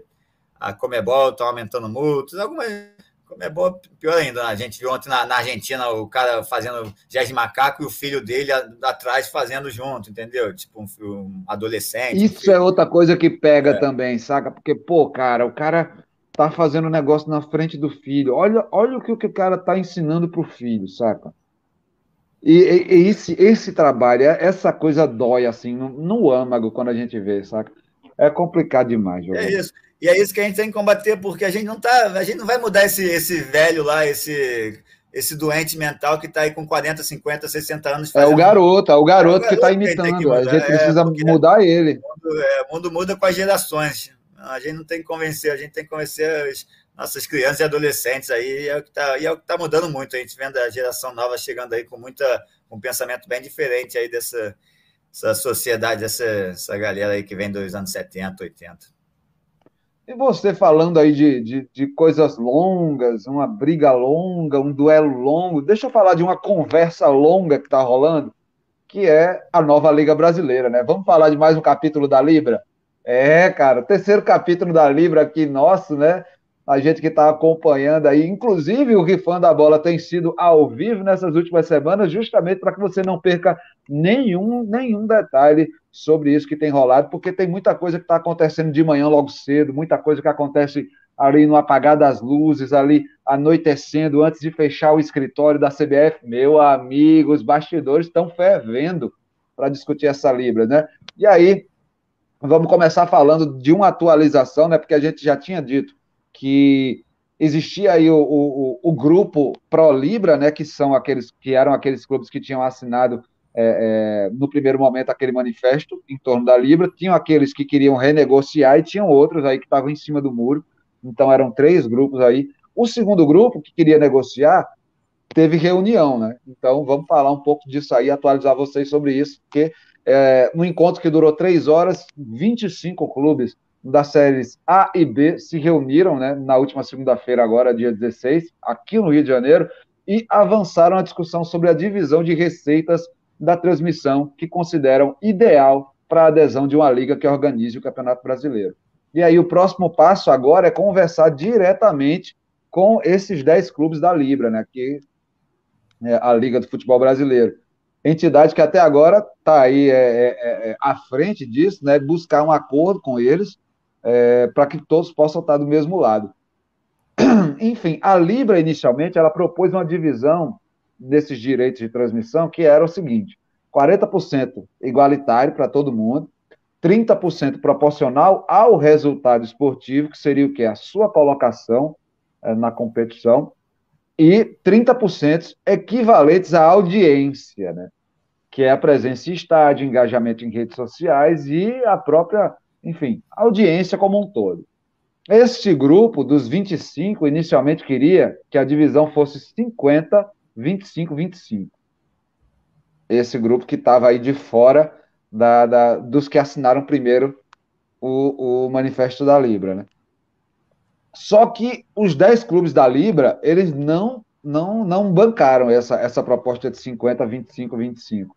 E aí, os dois lados estão aí tentando sinalizar um acordo, num meio termo, que seria algo em torno de 45% de forma igualitária, 25% referente ao resultado esportivo e 30% de acordo com a audiência aí que os clubes teriam. É, os critérios que vão definir a formação desses últimos 30% é que ainda precisam ser debatidos. Afirmaram, inclusive, os presidentes dos clubes que participaram dessa reunião na última segunda-feira. O presidente do Fluminense, né, que foi quem convocou essa reunião, o Mário Bittencourt, uh, chamou também aí outros dirigentes, né? Teve também a presença aí nessa reunião do presidente do, do Atlético Mineiro, do Inter, né? Que não entraram na Libra, não entraram também é, é, nesse grupo dos 25 clubes. Então, assim, o Atlético Paranaense que está nesse liderando esse grupo em cima do muro, né? Esse grupo da terceira via, vamos dizer assim. Então, é, a gente tem hoje os 10 clubes lá, né, da Libra, tem esses 25 no, no, no, de um determinado lado, querendo dialogar com a Libra, e tem ainda alguns clubes que não entraram nisso, que é quem? Atlético Mineiro, Internacional, Grêmio, Bahia e Guarani. Esses cinco não aderiram nem ao manifesto da Libra, nem a esses 25 clubes que sentaram na última segunda-feira para conversar sobre essas coisas. E aí, Diogão, quais são as novidades que você traz sobre isso e também suas ponderações sobre o andamento dessa negociação aí? Essa Libra sai ou não sai? É, parece que vai sair, né? Parece que vai sair. A cada semana a gente vai vendo os clubes se organizando mais, né? Agora temos essa organização desses clubes que foi 25, né? Mas podemos falar que é 27 aí, com o Inter e o Atlético Mineiro se fala que está em cima do muro, mas está lá, está lá na reunião, está lá. É, Não, eu vou lá, eu vou lá só para só dar um alô. Eu é. vou lá só para saber qual é. Eu vou, eu vou lá ver qual é. Se a galera estiver conversando um negócio legal, eu vou ficando, vou ficando. Se, se não me apetece, Exatamente. eu me retiro. Eu acho que essa não. é a manobra que eles estão fazendo. É, não quer se é, fechar com ninguém, mas está tá indo mais para um lado do que para o outro, né? Está caindo mais para um lado do muro do que para o outro. Não tem ido na, na, reunião da Libra lá, que foi marcada e desmarcada. O Inter, né, até que marcou, a gente comentou na semana passada, o Inter tinha marcado a reunião e ele, o próprio Inter, desmarcou para ir para outra reunião dos 26. Então já é um sinal que o Inter está mais para o lado de, dessa, dessa dos, desses clubes né, do, do futebol forte, que, que, é um, um, que é um caminho mais justo mesmo, né, de, de divisão aí de receitas, que é o principal ponto aí a ser discutido, o principal ponto que traz, traz problema para a criação da liga. E, e é isso, estamos. E o, o, Grêmio também, né? Uma das novidades aí é o Grêmio é, se indicando aí que pode entrar para o grupo da Libra. O, o grupo tem, tem 10 tem 10 aí é, integrantes já, né? O Botafogo entrou aí essa semana também, o John Testor se, se integrou ao, ao, ao, grupo também, do 10 que estão querendo fazer a, a, Libra. O Grêmio também comentou que, que quer entrar, né? que quer fazer parte aí da Libra, porém indicou alguns detalhes para poder entrar. E aí é isso, é a mesma questão, o Grêmio, ah, vou fazer, vou fazer parte da Libra, mas preciso acertar alguns detalhes para poder fazer parte. Então, e é isso. O Grêmio também está do lado do, do grupo forte, é, porém não, não fecha com o grupo, apenas diz, ah, concordo com algumas coisas, porque o Grêmio soltou uma nota comentando, né? O Grêmio soltou. O Grêmio comunica que, após realizar os devidos ritos de debates internos, a intenção de aderir à Liga do Futebol Brasileiro, a Libra. Para que tal propósito concretize, o clube ainda sugerirá nos debates posteriores que sejam obedecidas as seguintes pautas: maior justiça na distribuição dos recursos, eliminação de decisões por unanimidade, aperfeiçoamento do critério de distribuição por engajamento, gatilhos que obstruam diferenças predatórias de ganhos nos resultados econômicos, com fim do critério de média e preservação da governança autônoma e independente. O Grêmio reitera o desejo de contribuir para a consolidação da Libra, buscando a maior convergência possível para todos os clubes da Série A e Série B. Então, o Grêmio soltou esse tweet aí, essa nota, falando que está querendo entrar para a Libra, porém, toda a, toda a nota diz a questão do outro lado, né? Toda nota está de acordo com o futebol forte. Ou seja, o Grêmio, olha, eu quero entrar para a Libra, mas eu estou de acordo com o futebol forte. Então, o Grêmio também já está do lado da, da, dos 26, 27, agora 28. Ainda falta aí o, né, o é, Guarani, né? Guarani e Bahia. Se, se Guarani e Bahia aí. É. Guarani e Bahia. O Grêmio tá, tá, nessa, tá entrando ali. É. tá entrando já por, por um lado também. Tá, eu vou para um. Eu, eu quero estar na Libra, mas eu tô com eu tô fechado com eles, praticamente. Então tem o, o Atlético Mineiro também, que vem, vem ajudando esse futebol forte também desde o início, o Inter também já fechou. Então, acho que é isso. Falta ainda o Guarani e o Bahia realmente se pronunciarem sobre que posição eles estão, mas provavelmente vão entrar também aí com, com os 26, 27, vai virar 30 e aí é chegar num acordo entre os 10 da Libra com esses 30 do, do, do futebol forte, né? A gente é, eu, os, esses clubes do futebol forte, ó, é, consideram que há muitos fatores externos que podem interferir nessa questão de, da, dos 30% da audiência, né? Que é a questão que está pegando mais agora, né? De engajamento, número de torcedores, número de sócios torcedores, várias questões aí que tá, estão discutindo lá. E aí, para essa discussão, foi, foi criada uma comissão desse, desses clubes, com, com seis é, uma comissão com seis clubes: o América Mineiro, o Atlético Mineiro, o Fortaleza, o Fluminense e o Inter, além de um representante da Associação Nacional de Clubes de Futebol, que aí representa um clube da, que representa mais os clubes da Série B, que é outra questão que está pegando também com, com, os clubes da Série B, é, é de 15% ou 20% das receitas do, das receitas do campeonato para a Série B se vai vir, vai vir 15% ou se vai vir de 20%. Então, tem essa questão toda aí, né, da, da, da é, é questão de dinheiro, é questão de porcentagem e como é que vai ser definido, é, como é que vão ser feitas aí as, as simulações para ver quanto cada um, se não, não passar daquilo que a gente falou na semana passada também, de 3,5, que é o máximo ali, né? 3,5 vezes a diferença entre o que mais o, o que tem a maior receita contra quem tem a menor receita. Então, a, a, questão é essa, não passar disso aí, que é o máximo, o teto que eles estipulam, que é o que acontece na, acho que, na, na Inglaterra. League, na Inglaterra, isso. Na, ah, o, o tem... PVC, se eu não me engano, estava inclusive falando isso, né? Que o futebol brasileiro está tentando é, é, se parecer mais com a Premier League e menos com a La Liga. Que a La Liga é que tem essa disparidade gigantesca de valores assim. E a Premier League não, é mais equiparada. Talvez isso possa ser um elemento que contribua aí para a competitividade no nosso Brasileirão e diminua essa hegemonia, né? Porque a gente ultimamente começamos falando de Brasileirão, quais foram os três clubes que você enumerou logo ali? Papum. Flamengo, Palmeiras e Atlético Mineiro. É, a gente só fala de Flamengo, Atlético Mineiro e Palmeiras. São esses três clubes. Né? Então, Sim, assim. Três, desde 2019, né? 2018. O Palmeiras também vem desde 2017 ali. O Corinthians ainda ganhou um brasileiro ali em 2018 ou 2017. Mas o Palmeiras, aí depois Flamengo 2019 se ajeitou. E o Atlético Mineiro agora em 2020, 2021. É muito então... isso, né, cara? Então, assim, pô, é, como, como resolver essa questão assim dessa disparidade financeira vai ser o grande desafio aí, vamos ver como é que eles vão resolver isso, e a gente vai acompanhando aqui no Rifando a Bola, trazendo para você todos os capítulos desta novela da Libra, a Liga Brasileira. É, galera, vamos agora passar para nossa próxima pauta, próximo assunto, para finalizar o Fofoca de Gandula, o fato que dá título ao episódio de hoje, é, meu irmão, Messi e Beckham sócios? É, galera, argentino mira e entra na mira do Inter de Miami, segundo a imprensa dos Estados Unidos. Deixa eu te contar melhor sobre essa coisa aqui. Messi já parece se preparar para sua aposentadoria, né? A gente já tinha, inclusive, falado isso em alguns outros momentos. De acordo com o canal americano DirecTV Sports, o craque argentino tem o um interesse hoje em comprar 35% das ações do Inter de Miami. É, cara, tá de brincadeira não. Cujo proprietário é David Beckham. É, cara.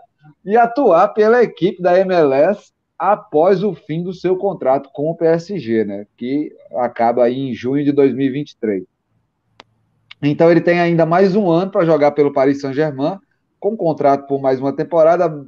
É, é, ele se prepara para a Copa do Mundo do Catar disputa aí pela seleção argentina, né? E aí vira o ano, seis meses ali para jogar aí a, a, o resto da, da, da Ligue 1, da, da temporada europeia. Mas, enfim, é, é isso, né? O Messi ainda não mostrou ao que veio, né, cara, no, no PSG, né? O craque não conseguiu atuar ainda em alto nível, é, como ele jogava no Barcelona. Desde que chegou aí no PSG, ele só marcou 11 gols e deu 13 assistências em 33 jogos.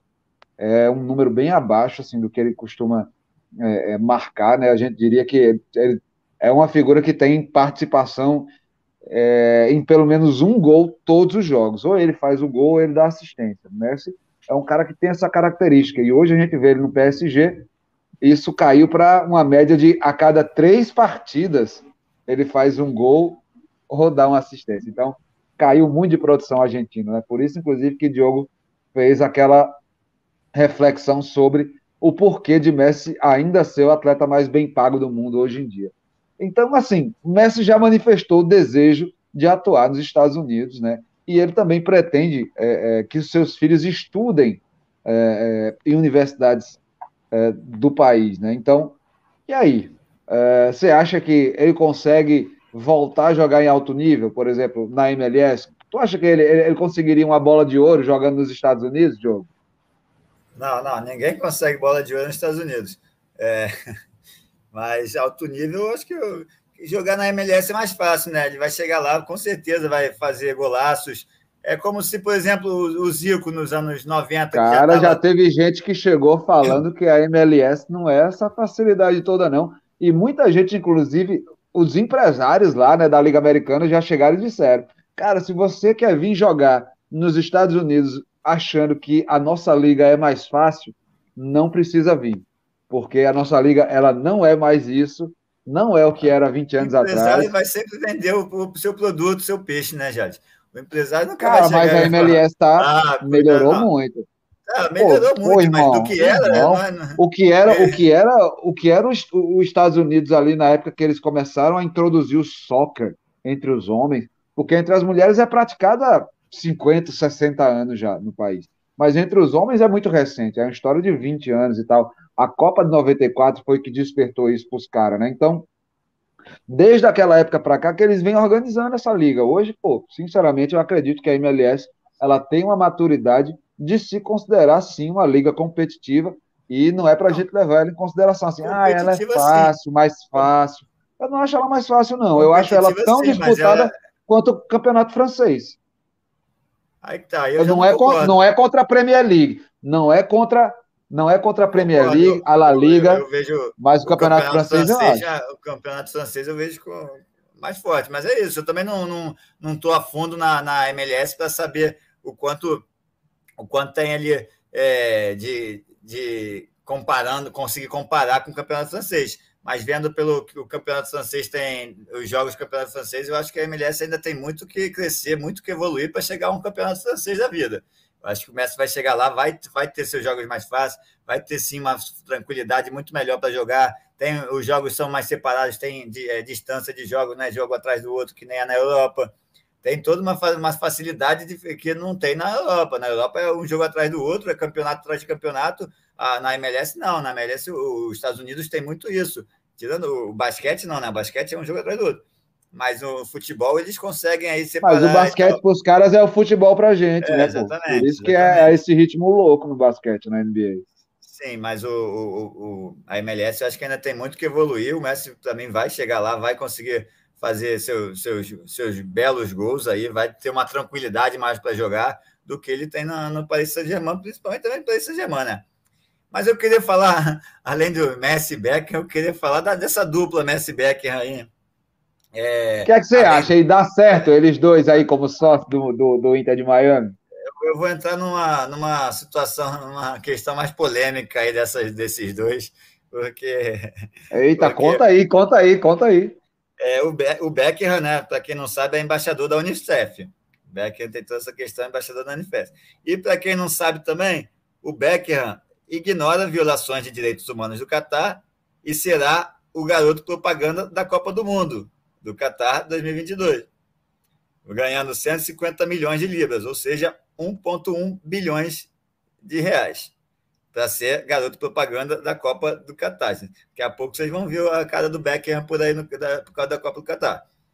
O Messi, como eu disse na semana passada, não sei se vocês lembram, o Messi virou embaixador do turismo da Arábia Saudita. O Catar e a Arábia Saudita fizeram as pazes aí um ano atrás e tal, E aí tem toda essa ligação do eles eles se encontraram na, no Catar, numa viagem do, do Paris Saint-Germain fez para o Catar. Paris Saint-Germain, que é do Catar, né? Para quem não sabe, o, o Paris Saint-Germain é, é um time do Catar, não é do, da França, é do Catar, que é comprado aí pelo Qatar Sport Investment, subsidiária da Autoridade de Investimento do Catar, o Fundo da Riqueza Soberano lá do, do Emirado.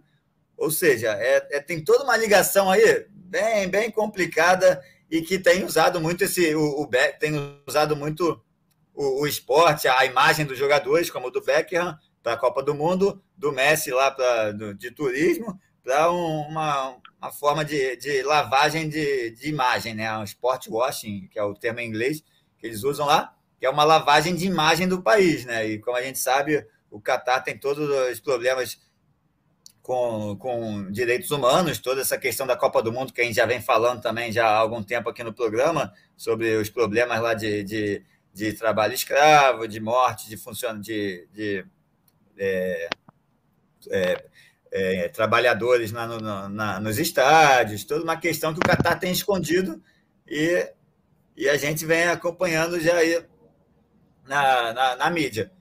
Então tem essa junção aí do Beckham, do, do Messi, do Qatar, do PSG, e aí o Messi agora vira esse é, embaixador do turismo aí, né? Na, na Arábia, a gente sabe, é, executam mais, é, ao menos 106 pessoas por ano, a, o, o, governo executa ao menos 106 pessoas por ano, criticar a autoridade é correr risco de morte, o direito não existe Exato, direito para as mulheres, nem para os gays. Então, tipo, gay é é, é pena de morte ser gay lá.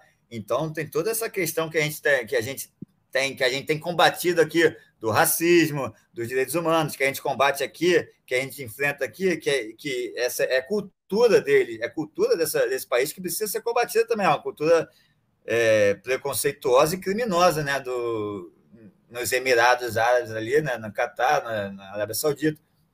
Então é uma, uma, uma, dupla ali que, que, eu, que eu são jogadores que não precisam desse dinheiro, acho que, acho que não é necessário, ainda mais o Beckham sendo da, da Unicef, o Messi também, se não me engano, já fez parte da ONU, não, não sei disso. Mas tem, tem toda a questão do Messi também, fazendo trabalhos sociais. Eles não precisam estar entrando nessa situação, né? É, causando polêmica aí bastante, né? Tem a questão do, do The Sun, né? O, os jornais ali bastante teve bastante críticas aí da, do Anistia Internacional, de toda essa questão da, da internacional aí contra que, que luta pelos direitos humanos, e aí tem toda essa polêmica. O, o e aí o, aí o porta-voz do, do, do Manchester do, do Becker, não, o porta-voz do Becker sobre a questão da Copa do Mundo, falou: é, o David acredita no compromisso do Catar com o progresso e o, que o campeonato do mundo, o primeiro no país árabe, poderá ajudar a provocar uma importante mudança positiva. Aí o jornal disse que o Beckham se aconselhou com a esposa, Victoria, antes de aceitar a proposta, que recebeu garantias de que torcedores poderão exibir bandeiras arco-íris durante a competição. E aí por aí vai, né? Então é. Não, mas é aí uma... a galera já disse que não podia, irmão. Tá ligado? Aí, aí o, cara, o cara vai dizer: não, eu topei porque eu avaliei e aí consultei minha esposa também, ela que é ligadíssima nessas paradas, e eu vou só se vocês deixarem a galera levantar a bandeira LGBT nos estádios. Ah, beleza, combinado, tudo certo. Tá ok, pode assinar. Ele vai, assina, aí o porta-voz do governo não pode bandeira arco-íris no estádio. E aí, já assinou, Beckham, já era. É, é, é eu, eu acho que isso, isso não, não é isso não é inocência, isso não é ingenuidade. É dinheiro. É bom a gente ficar de olho. É, é. Um, um é bom a gente ficar de olho.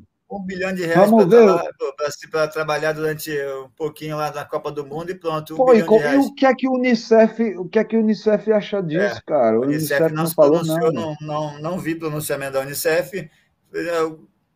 Bastante críticas aí pelo mundo, mas eu não sei até Acho que a Unicef talvez esteja esperando um pouco mais perto da Copa, não sei. Mas é bem complicado aí, né? E, e precisa. E é da FIFA também, né? A FIFA também, que já vem da Rússia lá também, que a Rússia já estava em guerra com a Ucrânia, já tinha guerra da Crimeia quando a, a Rússia fez a Copa do Mundo, quando a Rússia foi eleita a Copa, a Copa do Mundo. Na, Copa da Rússia também tivemos várias, várias situações aí é, preconceituosas, é, homofóbicas. A gente via a menina da Globo lá falando, oh, a mulher não podia. Ela tá bem bonitinha aqui, porque ela, que é brasileira aqui, toda é, do jeito brasileiro de ser, ela, ela tinha que estar tá comportada ali, porque podia ser presa por qualquer atitude que não tivesse de acordo com as leis da Rússia lá, que a mulher não pode fazer. Então já tem essa questão da Rússia, agora vamos para o Catar. Então é um momento bem complicado do mundo que a gente tem vivido aí, que o dinheiro, por um lado, vem mandando, né? Essa, desse lado preconceituoso e fascista do mundo, o dinheiro tem, tem mandado bastante. A gente viu agora do Elon Musk aí também, pegando o Twitter, depois não sabe se vai mais pegar. Muita coisa errada pelo mundo que precisa ser combatida aí. É, cara, bizarro. Vamos ficar de olho aí, saber se esse lance aí do Messi e do Beckham vai vingar. E também vamos procurar apurar aí, vamos pesquisar mais sobre essa história aí, dessa ligação dos trabalhos sociais de Messi, do Beckham também, e como é que eles estão lidando aí, esse, esse paradoxo que é apoiar é, a Copa do Mundo e se tornar embaixador do turismo em países árabes que têm aí choques culturais gigantescos aí com o resto do Ocidente. Finalizamos o Fofoca de Gandula por agora, por hoje, só por hoje. Vamos agora para os nossos pitacos e palpites, palpites e pitacos, a lista recheada aqui. A gente tem Série B, Libertadores, Sula, Brasileirão e, obviamente, Premier League. Segura aí, vamos meter logo o primeiro jogo: Grêmio e Criciúma pela Série B. E aí, Diogão, Grêmio vai receber o Aurinegro Carvoeiro o que é que você acha? Cristiúma já ganhou a Copa do Brasil, hein, irmão? E o Grêmio é brasileiro. ah, da Grêmio, acho que o Grêmio ganha em casa. Vacilou contra o Tuano aí na última rodada, mas o Grêmio tá, tá brigando ali para cima. E acho que o Grêmio leva essa aí, acho que 2 a 0 o Grêmio.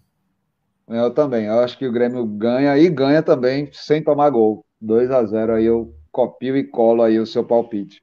Próximo jogo, Atlético Mineiro Independiente del Valle. Esse é pela Libertadores. E aí? O galão da massa recebendo o Del Valle em casa. Vinga, Diogão. Tem que vingar, senão complica a vida do Galo, né? O Independente não vai, não tem, não tá bem no grupo. O empate pode complicar bastante a vida, a vida do Galo hoje, né? Que o Galo tá ali na, com oito pontos em primeiro. Porém, tem o Tolima vem, vem logo atrás. É, é aquilo, né? O, não, Independente está com 5, é o América que está lá embaixo, o América que está com ponto, né? Independente está ali com 5, se, se, se vacilar aí com o Del Valle nesse jogo, já complica de vez. O Tolima pode ganhar do América, pode passar aí para 10 pontos, fica o Independente ali com 8, empatado com o Atlético Mineiro, e aí complica de vez a vida do Atlético no grupo. Aí, aí fica tudo na última rodada, daquele jeito louco que a gente conhece Libertadores. Então, precisa, da, no mínimo, um empate. Se empatar, aí já deixa a vida um pouco Mas mais Mas o seu palpite? O seu palpite. Eu, eu acho que vai rolar empate. Você acha que vai empate? Eu acho que o Galo ganha. Que... Aí, tá dado. Ai, credo. o Galo ganhou de novo. Tá bom. Tá bom, eu acho que vai dar empate, mas vamos que vamos. Próximo duelo, Sul-Americana, União Santa Fé e Fluminense. E aí, o Flusão vai visitar o União. Eu acho que o Tricolor ganha. Vamos concordar e discordar de novo. eu, acho que o Fluminense vai ter problema aí. Já teve problema aqui no, no jogo da, do, aqui do Maracanã, né?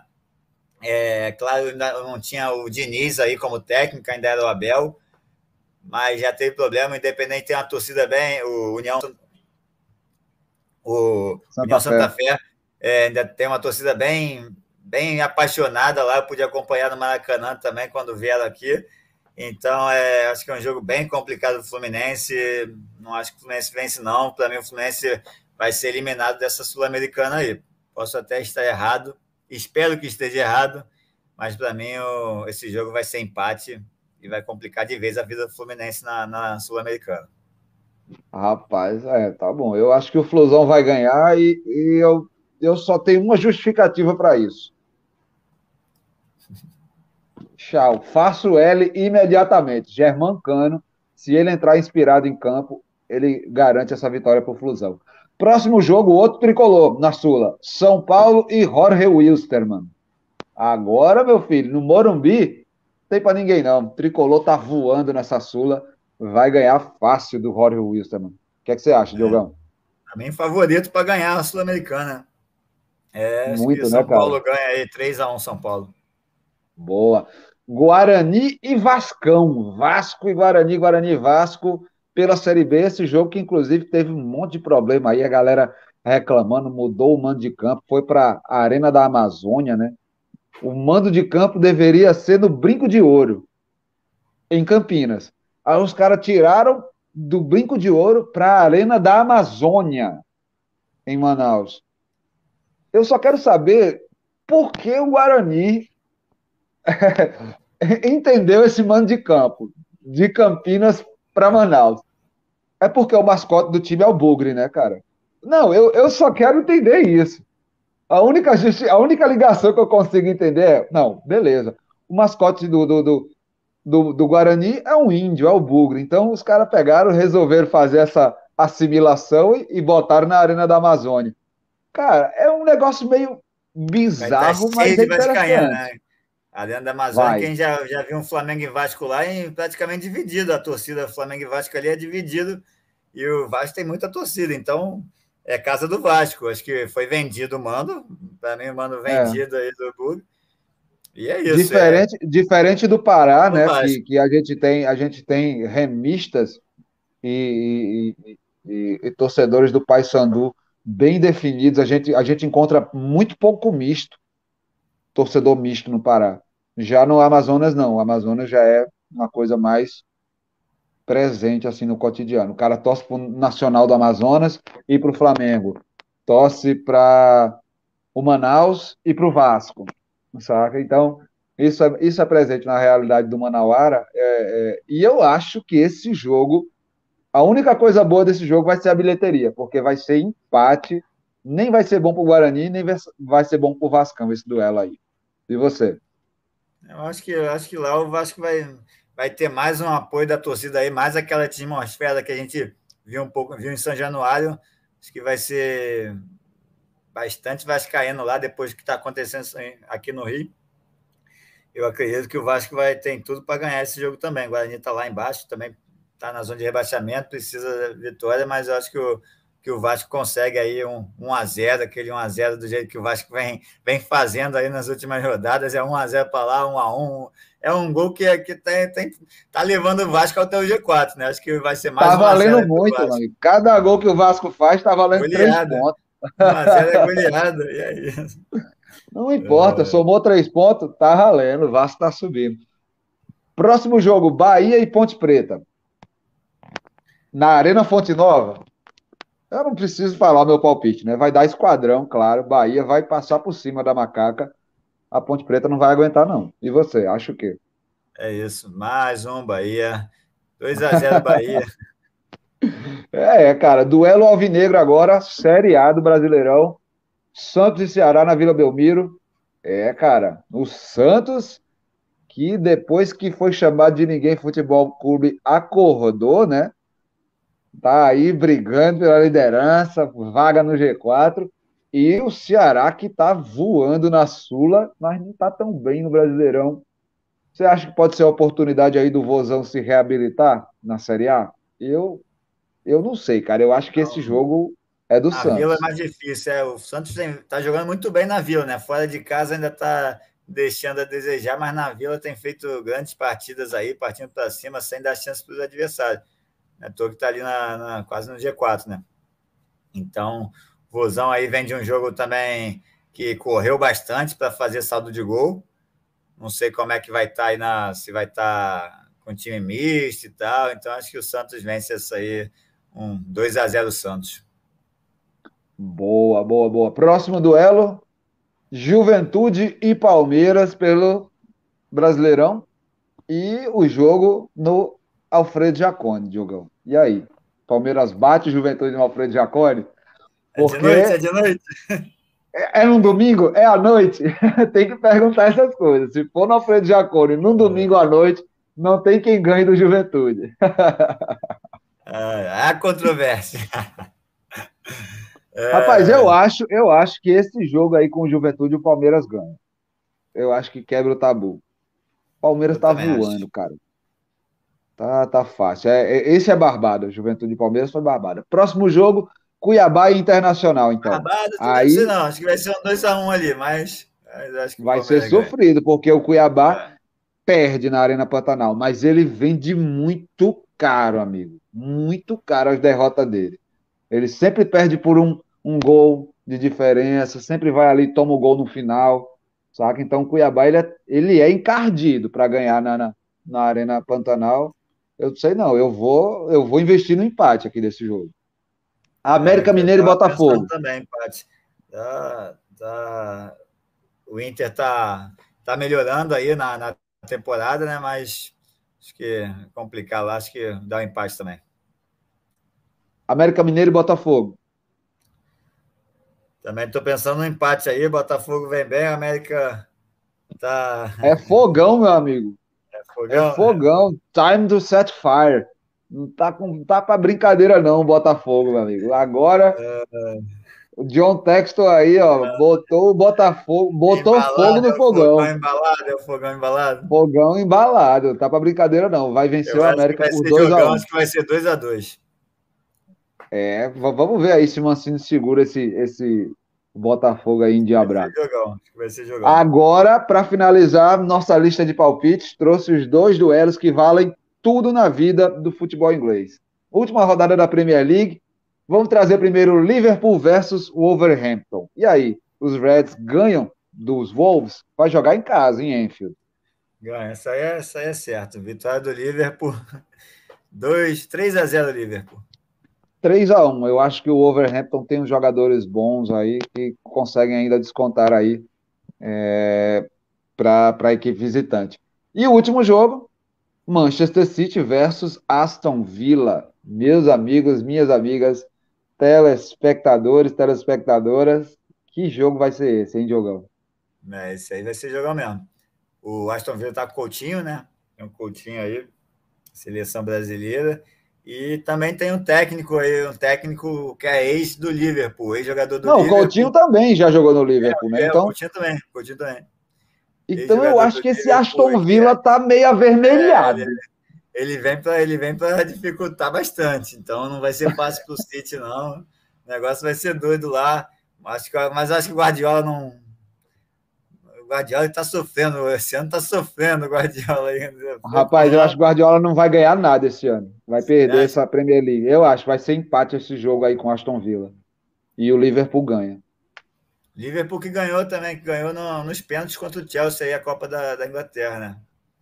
É, meu amigo, foi tudo muito equiparado, tudo disputado ali até o último milímetro, né? Eu acho fantástico. Eu achei fantástico essa temporada do futebol inglês por conta disso. Pô, você vê a, FA Cup ali, alta e zebra rolando, Copa da Inglaterra, os caras foram disputar nos pênaltis, chega na Premier League, a última rodada, os caras brigando pelo título.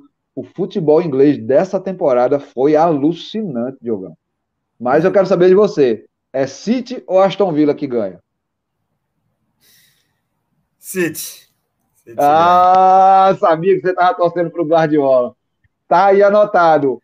O Diogão é tá aí, ó, torcendo para o Guardiola. Ó, ó. Eu Ninguém vou torcer pelo Klopp. Eu, tô, eu, tô torcendo, eu, eu, eu, até não tenho uma torcida específica, não. Eu acho difícil ali saber quem que vai ganhar, quem que vai ganhar desse, dessa final ali, desse City. Mas é um palpite, mais do que uma torcida, é um palpite. Não tô, não tô torcendo muito para nenhum dos times lá, não. Então, não tem muita torcida ali no, no inglês, não, já. Eu acho que o Liverpool vai ganhar. Tô, tô torcendo aí pelo time do Klopp. Vamos ver aí o que, é que acontece com essa equipe do Guardiola. É, meu irmão, os caras já, já vão trazer Haaland, bicho. Vão dispensar Gabriel Jesus, o meu bichinho, alô mãe. Que é isso, cara? Os caras vão, vão se desfazer de Gabriel tá Jesus tá certo, porque tá é Haaland, né? Ah, é, é, é, quase certo, né, irmão? Você acha que Gabriel Jesus tem espaço no time que tem Haaland? Ele é titular, né? No momento ele é titular. É titular em? No, nos últimos jogos não. do City, ele foi titular em todos os jogos. Nos últimos meses, ele conquistou essa vaga. Agora. Conquistou, né? É, e agora, pô, se ele. Vai ter que defender ela de novo com a chegada de Haaland. É, meu irmão. Na titularidade, mas na equipe, eu acho que, eu acho que o, o City pode, pode manter o Gabriel sim, apesar da, da chegada do Haaland. Acho que isso não é.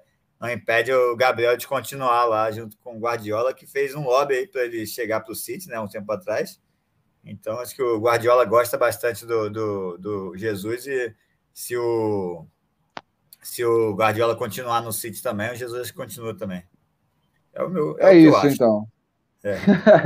é. isso, galera. Vamos finalizando mais um episódio aqui do Rifando a Bola. Agradecemos demais sua audiência, sua paciência.